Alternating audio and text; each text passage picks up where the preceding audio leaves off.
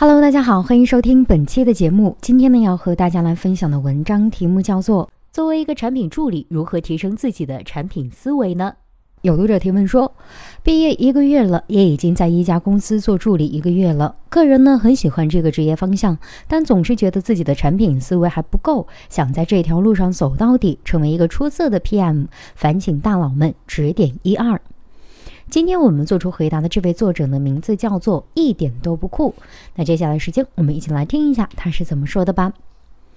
对于新人来说，产品思维、产品感都是一个很模糊的概念。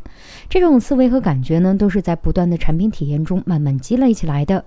我也不是什么高级的产品经理，但是呢，我还是想分享给你一种方法，供参考。想必你的生活中一定有很多常用的 App，例如微信、淘宝。微博、网易云音乐、滴滴、大众点评、抖音等等，在使用这些产品的时候，你是只在使用，还是会附加思考在里面呢？比如用微信时，你有关注过微信的登录注册流程吗？微信账号更换设备时是如何处理的？可以多设备同时登录吗？修改密码的流程是什么？等等问题。这个呢，只是我现在随便想出来的。不同的 App 在每个功能的使用中，尝试多问几个为什么。它为什么要这样设计？这个设计有什么好处？什么场景下会用到这个功能？为什么要做这样的更新？客户端为什么更新这些内容？异常问题如何处理？有了这些问题，自己思考或者是逛论坛找到答案。自己分析总结，等你去做产品的时候，这些东西都会存在你的脑海里，手到擒来。这个呢，就是所谓的产品感。所谓的产品思维，我认为是以产品的角度去思考解决问题，而产品是服务于用户的。前面有些帖子讲的是同理心，你可以参考学习一下。学会了站在用户的角度去思考问题，想象你就是用户画像的那个人。三 W 五 H 呢，我就不多说了，大家都懂。最后，从自身经历，在我刚入门产品经理的时候呢，喜欢看很多讲产品的书，逛产品论坛，比如《人人都是产品经理》《神一样的产品经理》，想必这种书呢大家都有看过。慢慢的呢，我会去看一些关于用户体验的，比如用户体验要素、破茧成蝶，这些大家应该都不陌生。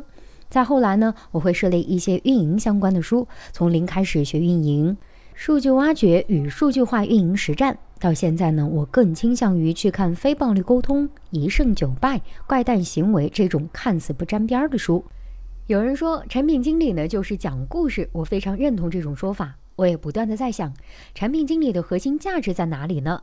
我觉得价值在于从用户身上去挖掘故事，甚至为用户创造故事，再把这些故事讲给开发厅，重新编辑一下，讲给老板和投资人听。